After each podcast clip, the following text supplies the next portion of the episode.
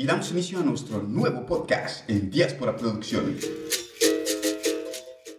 Buenas tardes, buenos días, buenas noches, dependiendo a qué hora y dónde nos escuchen. Estamos aquí una vez más con Diáspora Producción en uno de nuestros podcasts y seguimos con nuestro recorrido turístico de podcast por el Mediterráneo. Quien les habla es Kerton Asley y en la compañía de Ruth Martí, que es quien nos cuenta todas estas maravillosas historias, quien nos guía durante los podcasts por el Mediterráneo. Vamos a continuar hablando sobre Sagunto, pero ¿quién mejor que Ruth para explicarnos de qué vamos a hablar hoy? Hola, Kerton, ¿qué, ¿Qué tal, Ruth? ¿Cómo estás? Muy bien, ¿y tú? Pues bien, mira aquí, emocionado a ver qué nos cuentas hoy. Bueno, pues aprovechando el capítulo anterior, lo que hablamos la semana pasada sobre Sagunto, un poquito la historia, pues bueno, no voy a contar lo que hablamos porque el que quiera saberlo, pues que escuche el Escuche podcast, el podcast, claro, claro, sí, porque sí. si no aquí la gente va a decir, oye, que esto ya... Así que si te lo perdiste, vuelve para atrás y escucha. Entonces, eh, bueno, ya contamos un poquito la historia de Sagunto, que es mucha y muy variada y podríamos estar durante... Súper interesante. Muy interesante. Lo que vamos a hacer es un pequeño recorrido turístico por las calles de Sagunto. Un pequeño recorrido porque si ya con lo que escuchaste en el otro podcast te quedaste con ganas de decir, ostras, esta ciudad tiene cosas que me interesan, esta ciudad tiene historia, tiene chicha, tiene cosas que ver. Bueno, pues aparte de su historia, ¿qué te vas a encontrar yendo por las calles de Sagunto? Desde romanos a íberos, pasando por godos, todo el tema de los judíos, pues todo eso es lo que vamos a hablar hoy, aparte de hablar también de los dos grandes pilares que tiene Sagunto y que a lo mejor por lo que es más conocido, que son su castillo y sobre todo su teatro romano. Mm, qué bien. Yo, yo quiero, no sé si te dañó la estructura, pero ¿qué te parece si, si a- cuando yo llegué a España, a mí me causaba curiosidad eh, que en cualquier lugar al que vas, sea norte, sur, centro de España, siempre está el mismo nombre para ciertas calles, como por ejemplo la calle Mayor. Sí. Entonces, como es una calle tan emblemática, ¿qué te parece si nos hablas un poco de la calle Mayor de Sagunto? Bueno, las calles mayores de Sagunto eh, son básicamente las calles principales, es decir, la calle sobre la que se vertebraba el pueblo. Todos los pueblos o todas las ciudades empiezan por una calle y a partir de ahí, pues eh, el pueblo se va expandiendo. Hay cosas que normalmente se repiten, la calle mayor, la plaza mayor, sobre todo la calle mayor y la plaza mayor se suelen, se suelen repetir siempre. Son, estos son los lugares desde el que se vertebra el pueblo o la ciudad. En este caso, eh, la calle mayor que llega a la plaza mayor, la plaza mayor es mucho más interesante que la calle mayor realmente. La plaza mayor realmente antes tenía otro nombre, porque luego Claro, hay que pensar que España estuvo habitada por muchísimas culturas. Una de las que estuvo aquí más tiempo fue la cultura musulmana. Y de hecho, nosotros mantenemos palabras que derivan del árabe, como, como por ejemplo almohada, acequia, Sí. por ejemplo, o eh, en este caso la plaza mayor que se llamaba la plaza del Almudín. De hecho, Te, te cuento una anécdota, perdón Sí, que te sí, corte, claro. una anécdota, no, un detalle, algo curioso. En Colombia, en la zona de, de la parte de Bogotá, la capital, hay un- una especie de pan Ujú. ¿no? que, que, se, que se come que se llama almohábana. amigo, que pues viene- tiene toda la pinta de nombre Que árabe. viene de, no, sí, es, netamente viene del árabe.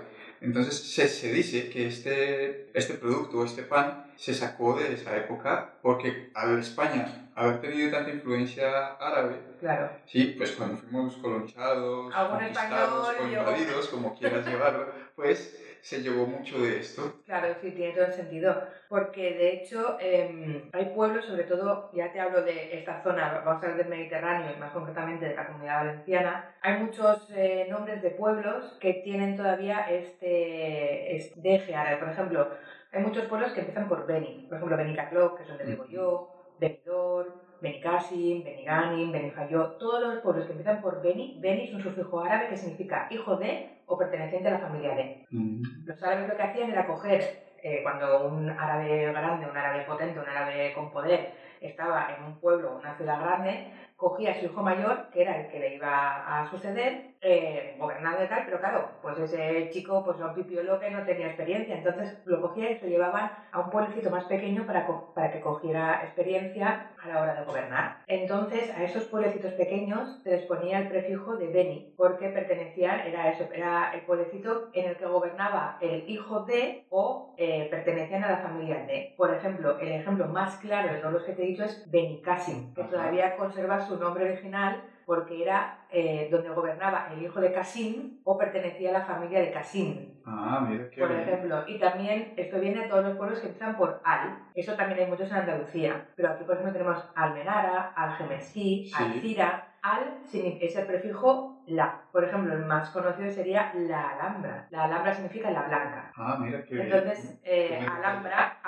Alhambra significa la blanca. Entonces, todo esto viene a, a que todavía tenemos muchos, eh, muchas reminiscencias del árabe. Y aunque la Plaza Mayor de Sagunto se llame Plaza Mayor, en un principio se llama Plaza del Almudí. Cuando llegaron los cristianos, se cristianizan muchos nombres. Por ejemplo, Benicarló pasa de llamarse Benigadlum, que era perteneciente a la familia de Gadlum, a Benicazló, que luego fue Benicarló. En este caso pasó lo mismo. La Plaza Mayor pasó a llamarse la eh, Plaza del Almudí, perdón, pasa a llamarse la Plaza Mayor. Almudí en árabe significa grano. Era el lugar donde se vendía el grano, donde se pesaba el grano. Y luego ya en época cristiana fue el lugar, por ejemplo, donde se leían los, las leyes públicas. Por ejemplo, hoy el alcalde ha decidido que mm, el eh, vino pasará a costar dos pesetas en vez de tres. Por ejemplo, me lo acabo de inventar, ¿no? Y también era donde se reunía, y esto es muy, muy, muy, muy valenciano y muy regional, luego explicaré lo que es, el Tribunal de las Aguas. El agua, Tribunal de las Aguas. el agua siempre ha sido fuente de vida. Y hay guerras que empiezan por el agua. El agua es muy importante. El Tribunal de las Aguas es conocido sobre todo ahora eh, porque el único que queda es el de Valencia. Todos los jueves, si alguien alguna vez por Valencia, todos los jueves a las 12 del mediodía se reúne en la puerta de la Catedral de Valencia el Tribunal de las Aguas. Y el Tribunal de las Aguas es básicamente está declarado Patrimonio de la Humanidad Inmaterial por la UNESCO. O sea, Ah, qué bien. porque es el único tribunal que todavía perdura desde la Edad Media y se sigue celebrando exactamente igual. ¿Y en qué consiste exactamente? Pues se reúnen eh, los representantes de las diferentes acequias, volvemos a los, árabes, los representantes de las diferentes acequias, las acequias no chiquititas, sino las acequias, digamos, Grandes. importantes, eh, de las diferentes comunidades de regantes, por ejemplo, la acequia del que- del río Xúquer, la acequia del río Turia, tal. y entonces ellos solamente imparten justicia en las cosas que tienen que ver con las aguas del riego. Es decir, pues Antonio está regando eh, los lunes y los miércoles y los miércoles me corresponde a mí. Vengo al Tribunal de las Aguas para que hagan justicia. Y lo que dice el Tribunal de las Aguas es ley. Es decir, Ah, son, creo que son seis representantes, uno de cada, de cada acequia de regantes. Y entonces tú, eres diputado, puedes ir allí si tienes un problema con alguna de estas acequias y puedes exponer tu caso. Y el Tribunal de las Aguas dicta la sentencia a tu favor o en contra tuya. ¿Y esto está regulado por algún tipo de norma en la Constitución o en la comunidad eh, como tal? Pues en la, en la Constitución no sé si está regulado, lo que sí que sé es que lo que dicta el Tribunal de las Aguas tiene el mismo valor legal que un tribunal civil cuando va delante de un juez. Ah, ok, Entonces- debe estar regulado. Porque... Supongo que sí, lo que no sé es por qué estamento jurídico está regulado, pero Sí. sí, que tiene valor legal lo que, lo que se dicta allí. Entonces, en Sagunto había un Tribunal de las Aguas con unas acequias menores y con Ujú. un espacio menor, pero existía el Tribunal de las Aguas y se reunía en la Plaza del Almudí o Plaza Mayor. Era un lugar importante, era el lugar donde se hacía el mercado. De hecho, cuando vayáis, ya veréis que tiene unos porches alrededor muy típicos de la zona de los mercados. En las columnas de la Plaza Mayor también están, hay algunas, fijaros bien, porque veréis algunas bastante normalitas, pero veréis algunas que denotan que son romanos. Se aprovecharon columnas de templos romanos o de estructuras romanas para eh, hacer las columnas de la Plaza Mayor, pensando un poco que esto del reciclaje y de la cultura del aprovechamiento en la Edad Media ya se hacía. Que no te creas claro. que, oye, que si tengo que hacer tres columnas y hay dos columnas que ya las tengo hechas, ¿para qué quiero hacer cinco? Claro, estas dos y ya me ahorro el trabajo. claro, y además es que es- yo creo que eh, nuestra generación o nuestra, esta época, más que nuestra generación, estas épocas han sido más destructivas, ¿no? Bastante. Entonces es, yo creo que juega más el ego. Yo quiero poner mi firma, entonces no quiero que haya nada de lo anterior. ¿no? Es, es la sensación que a mí me da Claro. algo, ¿no? Y bueno, pero en fin, sigue, Aquí, sigue, que, aquí me, lo que que me se- enrollo. No, tranquilo, no pasa nada. Aquí lo que se ha hecho mucho es, digamos, eh, la cultura del aprovechamiento o lo que yo llamo el mínimo esfuerzo. Es decir, se aprovecharon o se destruyeron o se desmembraron edificios para construir otros. Como por ejemplo, em, eh, bueno, luego hablaremos del templo de Diana, que también está en Sagunto, en el que lo que hicieron fue coger piedras del templo para construirse casas. O sea, no se destruye el templo en sí, sino que es una cosa que ya no se usa y en aquella época el tema de sacar las piedras de la cantera y detallarlas y demás era complicado, era costoso, era costoso tanto en tiempo como en dinero, entonces lo que se hacía mucho era edificios que estaban abandonados que en aquel momento para esa gente ya no significaba nada, pues se cogían las piedras y te las ponías en tu casa. Eso también, por ejemplo, se hizo, aunque se paró a tiempo, en el castillo de Peñíscola. En el castillo de Peñíscola, Peñíscola todavía no hemos hablado de ella, pero cuando hablemos de, de su ciudad y su castillo, hablaremos un poco de esto también. Genial, mira, yo quiero llegar a ese momento, porque de, de todos yo diría que es el que más conozco. Porque es el que no para más cerca. Claro, está más cerca. Claro, la gente que no conozca dónde estamos eh, ubicados, estamos como a mm, 20 kilómetros de Peñíscola, estamos muy cerquita, menos, incluso 15. Ya, pero cerca, la más cercana que tenemos. de esta zona la, el primer lugar que conocí fue Castellón, ciudad. Sí. ¿no? Y luego conocí Vinaroz, que es donde estamos ahora, pero conocer, estuve en Vinaroz. Pero en plan turismo, la primera salida fue a, A Peñíscola. Y es increíble, o sea, es que es bellísimo. Es muy bonita. Y la historia y demás, pero bueno. Eso lo, deja, eso lo dejaremos para otro día. Aquí ya le hemos dejado el regustillo para, para el próximo. Además, algún adelanto, la temporada número 6 de Juego de Tronos se grabó, se grabó en Sí, para que se que si una idea alguno- de la maravilla. Si alguno es fan de Juego de Tronos, cuando lleguemos a Peñíscola hablaremos de eso.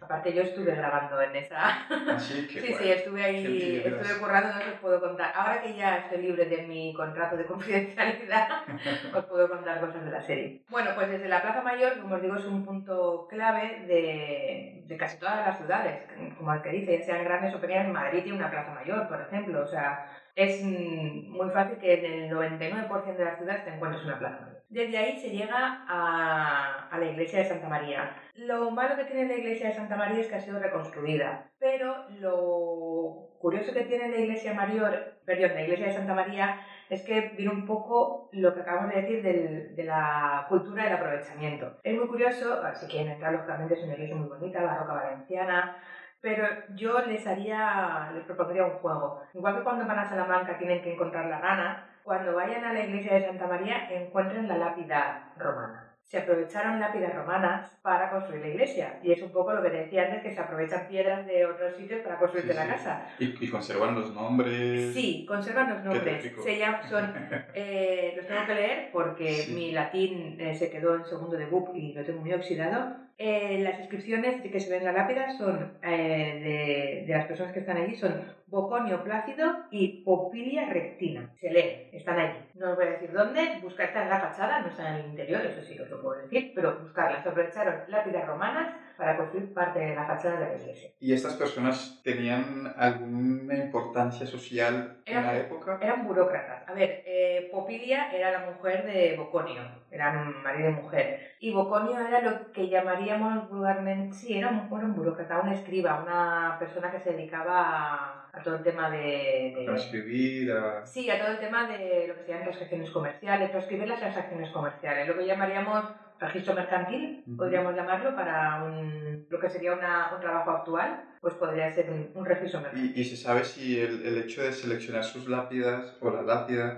fue en honor a ellos o simplemente fue aleatorio y. Fue completamente aleatorio. Dijeron, ¿cuál nos viene bien? Pues esta que tengo más cerca. No fue porque fueran personas más o menos importantes en la ciudad, simplemente fue pues, porque fue la lápida que cogieron primero Vale, y ya está. interesante. Es pura casualidad. Si continuamos un poquito más hacia arriba de la iglesia, justo casi casi pegadita al ladito está la casa de los Berenguer. El apellido Berenguer está muy ligado a toda esta zona. Eh, luego ya te digo, eh, no me quiero adelantar a la, a la visita de Peñíscola, pero hablaremos bastante de los Berenguer eh, en Peñíscola porque es donde más peso tuvieron. Y hay muchos pueblos que son Berenguer por esta región. Sí, eh, la familia Berenguer y apellido Berenguer ha sido importante, pero eso lo contaremos en Peñíscola. Vale. La Casa del Berenguer tiene, aparte de ser el centro, un centro de recepción de visitantes, tiene una cosa muy curiosa. Luego tiene vídeos de todo lo que es el puerto de Sagunto y hablamos en la parte de, de la historia del anterior podcast que era el puerto de Sagunto y el tema de, de industrial, de la acería y demás. Pero tiene una cosa muy curiosa y es la mikvah. Y aquí tengo que empezar ya a hacer un inciso porque Sagunto fue una de las juderías más importantes del Reino de Valencia. Luego cuando lleguemos a la parte de la judería hablaremos un poquito más de esto,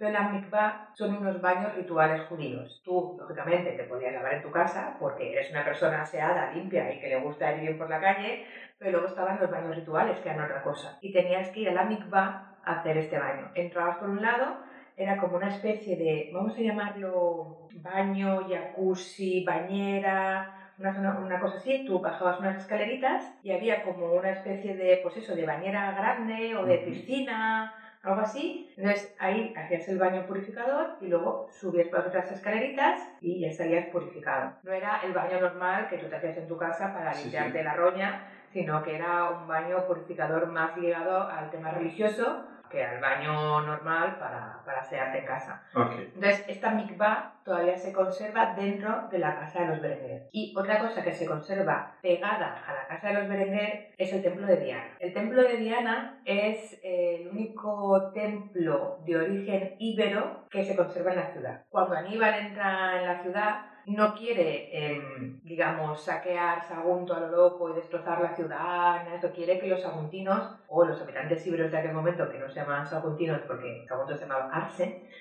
se unan a sus filas. Por lo tanto, no quiere dejar la ciudad hecha unos zorros. Lo que quiere es que la ciudad, pues más o menos, pues algo de dinero y algo de saqueo me voy a llevar porque tengo que pagar a mis tropas, pero vamos a respetar más o menos. Entonces, respeta el templo. Pero el templo no es el templo de Diana, porque los íberos, una de las cosas malas que tenemos respecto a esta cultura es que no se ha descifrado la escritura íbera. Es decir, para los, eh, para los egipcios se encuentra una piedra roseta y se puede descifrar los eh, jeroglíficos egipcios y podemos saber lo que ponen esos maravillosos templos, pero no se ha encontrado, digamos, la piedra roseta de los íberos. Se sabe hablar, se sabe leer, pero no sabe lo que están diciendo. Es como si a nosotros nos pusieran, por ejemplo, un texto en alemán. Yo puedo leer en alemán, pero no tengo ni idea de lo que estoy leyendo. Para mí va a sonar a Juan de Flanders porque no tengo ni... Pues con los Claro. libros lo mismo. Entonces hay muchas cosas de los libros que nos faltan y una de las que nos falta es los nombres de sus dioses y de muchos de los eh, actos religiosos o rituales religiosos que hacen. Entonces se sabe que ahí había un templo íbero o una especie de santuario o alguna cosa Ujú. así. Entonces Aníbal, que era una persona, vamos a llamarla religiosa por no llamarla supersticiosa, conserva el templo. Cuando acaba la Segunda Guerra Púnica y llegan los romanos, los romanos lo que hacen es romanizar el templo íbero, los íberos se romanizan, digamos, de alguna forma,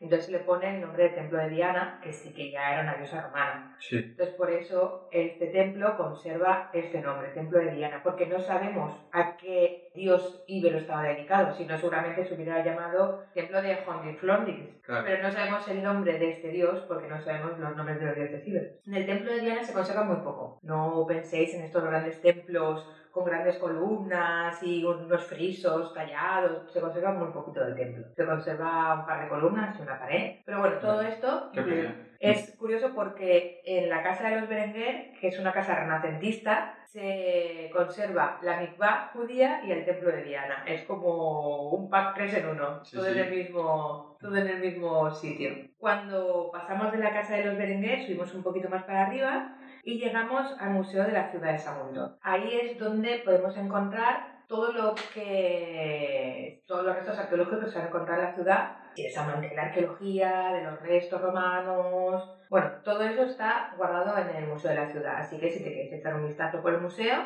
pues lo puedes visitar. Si no eres de los que les gusta pasarse el tiempo en el museo, pues bueno, continúas por la calle y llegas al Arco de la Judería. Pero, pero antes, hay, Sí, eh, tengo entendido que, que se- en el museo se conservan eh, cerámicas de la edad de bronce. Sí, es que realmente casi todos los pueblos eh, mediterráneos están poblados desde la prehistoria, como aquel que dice. Y Sagunto ha estado poblado siempre, o sea, hay restos eh, de civilización en la ciudad desde épocas inmemoriales.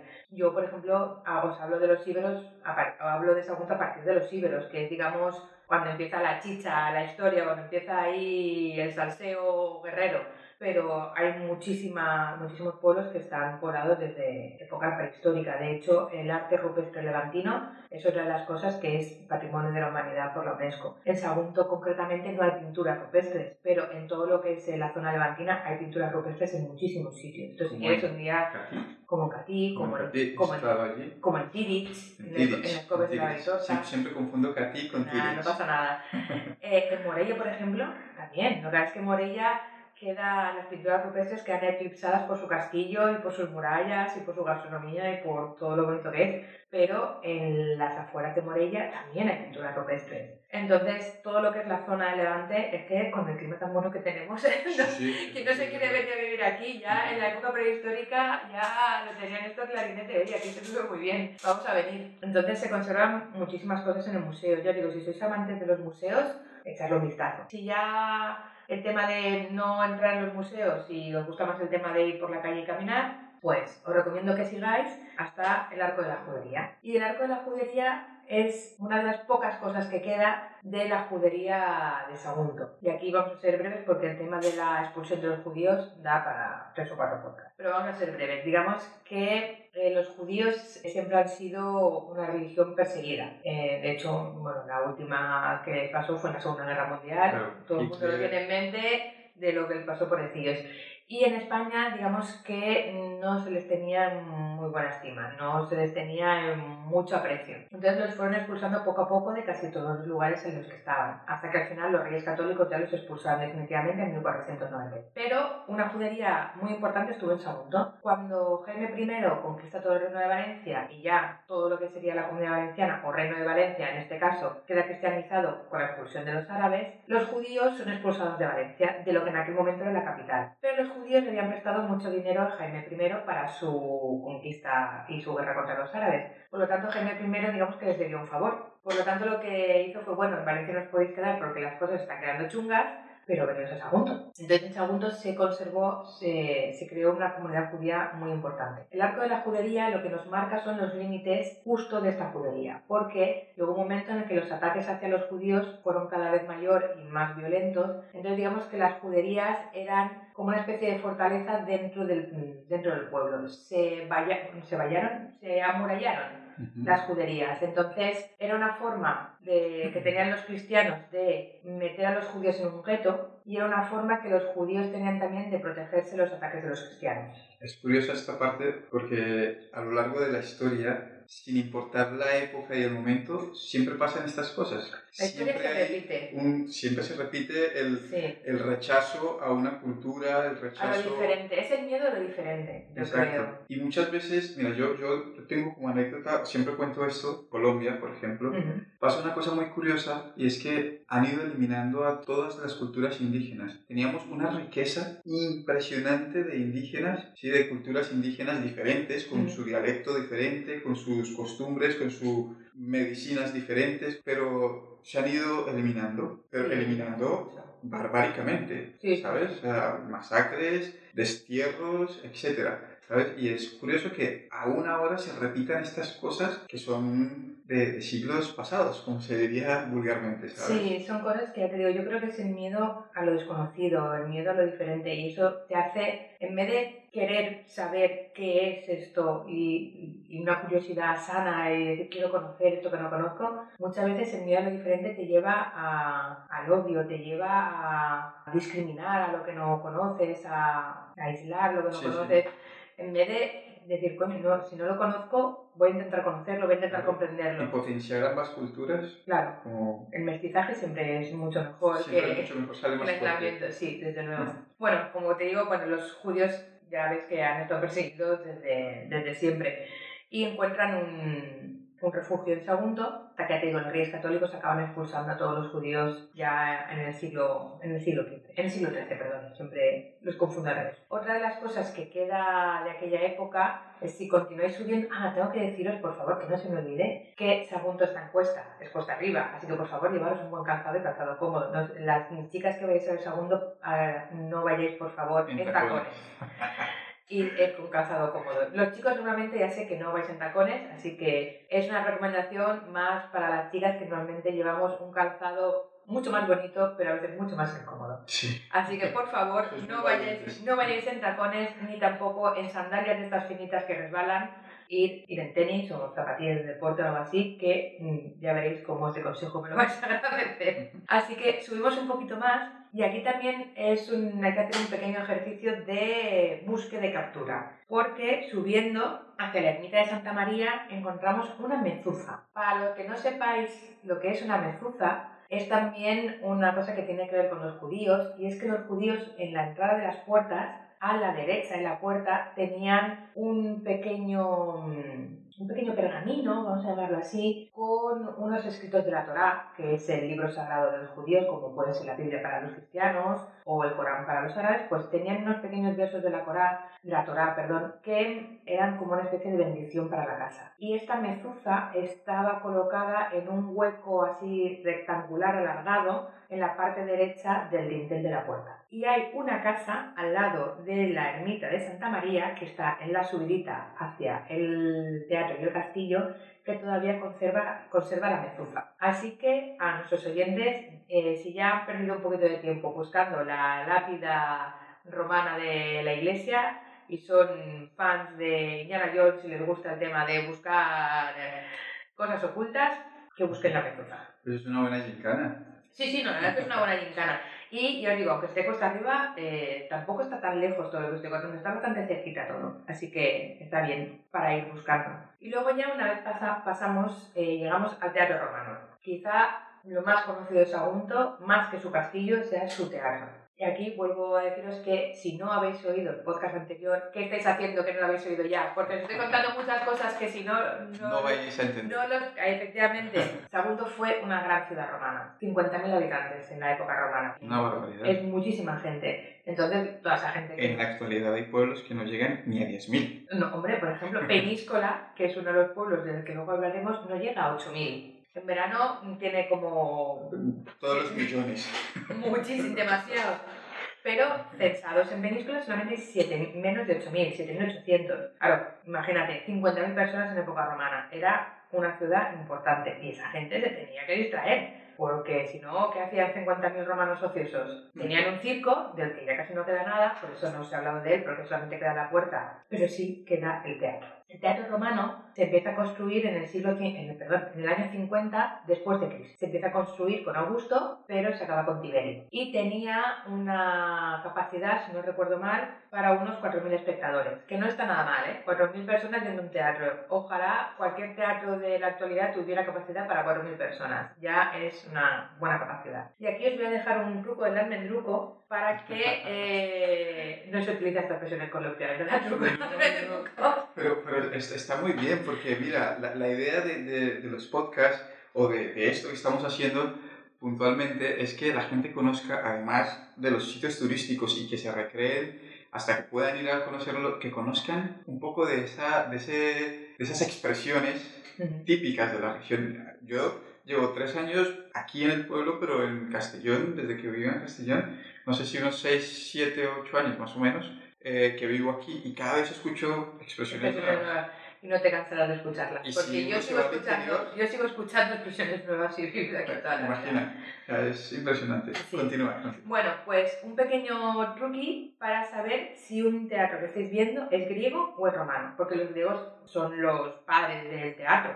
Truco, un teatro griego siempre está construido, siempre, siempre, en la ladera de la montaña. Hay teatros romanos que también están construidos en la ladera de la montaña y otros teatros romanos que están construidos, digamos, exentos, con, todo lo que es el, el edificio eh, en una zona aislada. Pero un teatro griego siempre estará en la ladera de la montaña. Y eso quiere decir que las gradas estarán apoyadas en la propia roca de la montaña. Un teatro romano que aproveche la ladera de la montaña puede que aproveche la orografía, puede que aproveche la forma de la montaña, la ladera para poner las gradas, pero debajo de las gradas no estará apoyado directamente en la roca. Debajo de las gradas tendrá como pasadizos. ¿Sabéis? Como un estadio de fútbol. Sí, sí. Que también las gradas están inclinadas pero Sí. en la parte de abajo de las gradas tienen unos pasadizos, efectivamente tienes unos pasadizos para que la gente pueda llegar a las gradas de arriba y demás. Y a los baños, Correcto. Oh, a los bares para comprarte una cerveza o lo que sea. Los griegos no, los griegos tenían las gradas directamente apoyadas en la roca de la ladera. Para llegar a la grada tenías que entrar por dentro del teatro y subir por las escaleritas,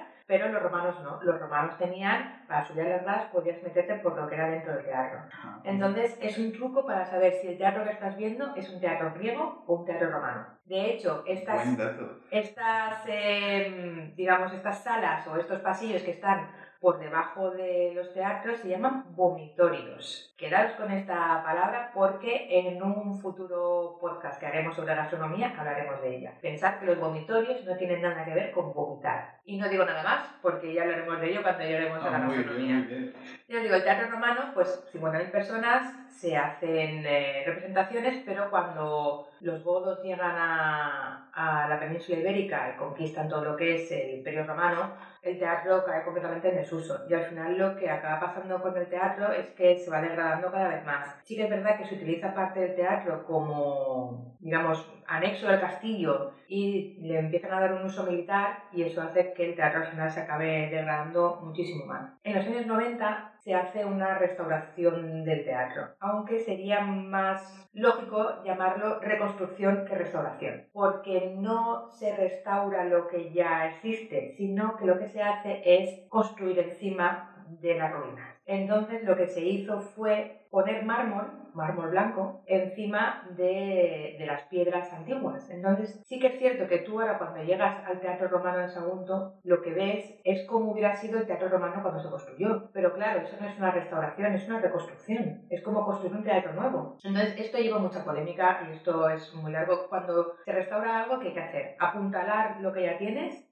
hacerlo como si como cuando estaba en su apogeo. Esto ya digo, llevó mucha polémica porque ahora realmente sí que es verdad que dejaron una parte del teatro para, o sea, tal y como estaba, para que se viera como estaba, pero lo que estás viendo es una galería de mármol, no estás viendo los restos antiguos del teatro. Uf, aquí podríamos haber una polémica Sí, de a sí. favor o en contra, Claro, pero... Yo creo que, que ahí eso, eso siempre va a depender de, de- de gustos. Claro, por eso Pues digo, ahí hay tantas opiniones como personas. ¿eh? Exacto. Bueno, no sé si, si te puedo interrumpir y Sí, sí, sí, claro, por cambiar favor. un poco porque Sí, sí, sí. estuve leyendo, e incluso apuntes que me has dado tú, porque eres mi fuente de información, sobre el ayuntamiento, que me causó curiosidad porque fue planeado construirlo en una fecha, pero tardó muchísimos años para iniciar esa construcción. Sí, ¿sí? Y, y se terminó mucho más tarde, o sea, pero muchísimos años es muchísimos años.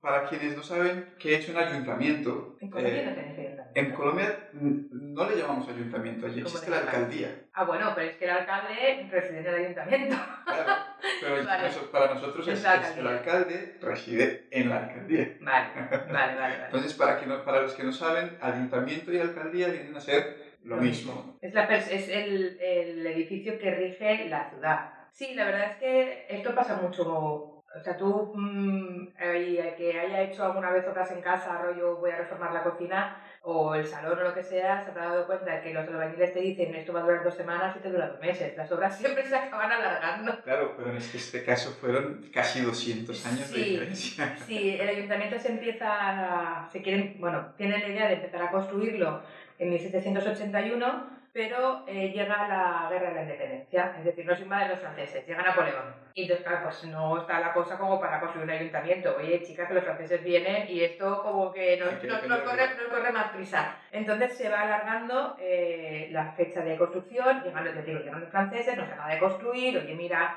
Vicente, que esto nos lo hemos dejado a medias y al final, por H o por B, las cosas se van dilatando, dilatando, dilatando y el ayuntamiento al final se acaba construyendo entre 1932 y 1934. O sea, muchísimo tiempo después. Lo dejaron como eh, en stand-by, lo dejaron como a medias, bueno, ahora tenemos cosas más importantes, después llega esto, luego no sé qué, y al final dijeron, bueno, nos vamos apañando como podemos, hasta que al final dijeron, y esto ya es una vergüenza, vamos a ver si nos ponemos un poco las pilas y acabamos este edificio que ya va siendo hora. ¿Y, y, y, y cómo hacían entonces? O sea, ¿dónde, qué lugar, qué edificio o qué Normalmente, usaban para, pues, las reuniones? Y... normalmente los, los pueblos suelen tener, digamos, edificios alternativos. Vamos a, a explicar esto. Hay veces que cuando no había espacio te reunías en las iglesias, por ejemplo. Luego era muy típico también tener en, en los territorios conquistados por Jaime I un edificio que se llamaba el edificio del Consejo, que era donde se reunían, digamos, los prohombres de la ciudad para hacer leyes o para controlar el comercio o cosas así. Estos edificios solían ser medievales y a no ser que tengas un pueblecito pequeño, que vivas en un pueblecito pequeño estilo Morella, en la que el edificio del consejo sigue siendo el ayuntamiento, normalmente estos edificios quedaban pequeños y lo que se hacía era construir un edificio más grande para dar cabida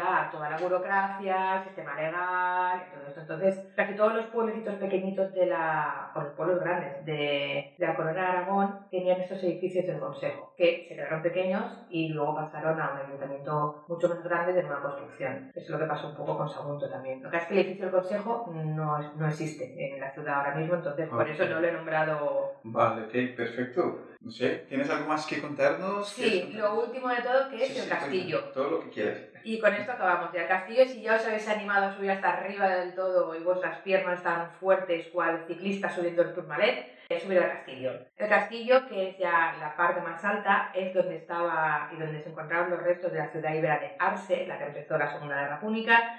Em, es muy grande, es un castillo de dimensiones considerables aunque lamentablemente el interior del castillo no está muy bien conservado. Sí que es verdad que es, ya digo, muy amplio, que tiene las mejores vistas de la, de la zona porque está en el punto más alto, pero no, no, se conserva muy bien, igual que las murallas, que también tiene, que todavía conserva parte de la ciudad. Pero yo recomiendo que, oye, que ya que estáis ahí, subáis y lo veáis, ya que habéis ido al segundo, pues verlo todo. Además está totalmente en pie. O... Sí, lo que es el exterior sí, el interior no. en el interior del castillo se conservan pocas cosas.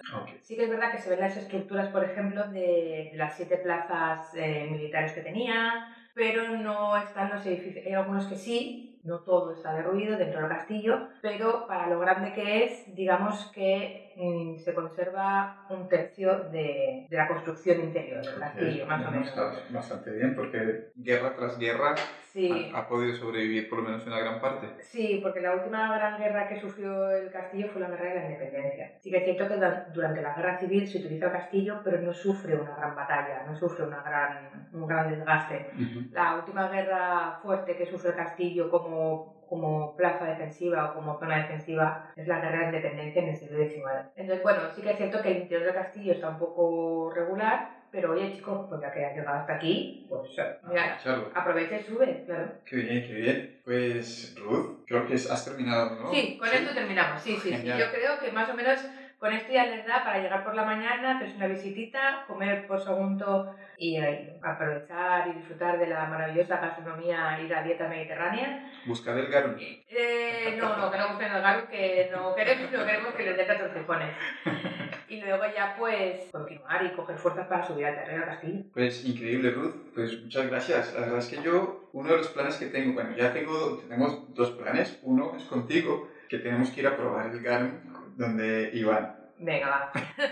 bueno, que quien ha escuchado el podcast anterior, la entrevista que le hicimos a Iván Alemán, el gerente del restaurante San, Rafael, eh, él ha hecho una adaptación del garum. No es el garum tradicional, tal cual lo preparaban antes, sino una adaptación que ahora, en vez de usar el interior de los peces lo ha hecho con sardinas y otras, y otras cosas, ¿no? Sí. Que hay que probarlo igualmente. Y mi otro reto es, o mi otra propuesta personal es irme a Sagunto, que estoy planeando hacerlo dentro de poco. Digo, estoy planeando dentro de poco y no digo fechas porque como está la situación con el COVID, no sabemos qué movilidad vamos a tener mañana. está todo muy al día. Pero en fin, que es, irme a Sagunto, que te invito si quieres venir, me iré con los niños, con mi esposa, y si tú quieres venir, bienvenida, cabemos en el coche. ¿Me estás invitando para que te haga una visita? ¿Me estás invitando? Bueno, es, es que no se le puede engañar a esta mujer, es que es muy lista.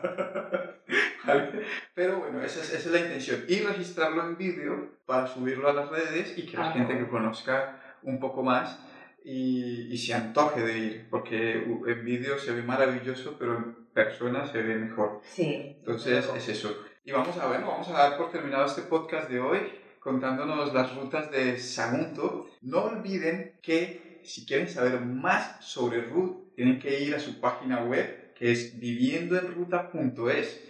Allí vais a encontrar muchísimo trabajo de Ruth todo su recorrido como guía turística. todas las visitas que hacemos, todos los sitios que se pueden visitar y no sé, conocernos un poquito más, la, que hacemos. Os va a encantar, os va a encantar. Yo sé que sí, ya veis, los podcasts son bastante interesantes. Yo estoy enganchado, no hago sino verla, eh, cómo habla y preguntar cualquier cosita que puedo, porque es que además no lo digo en término malo, o sea, no da pie a preguntar porque es que lo explica muy bien. Entonces no hace falta estar preguntando cositas y tal. No hay que preguntar porque hablo mucho.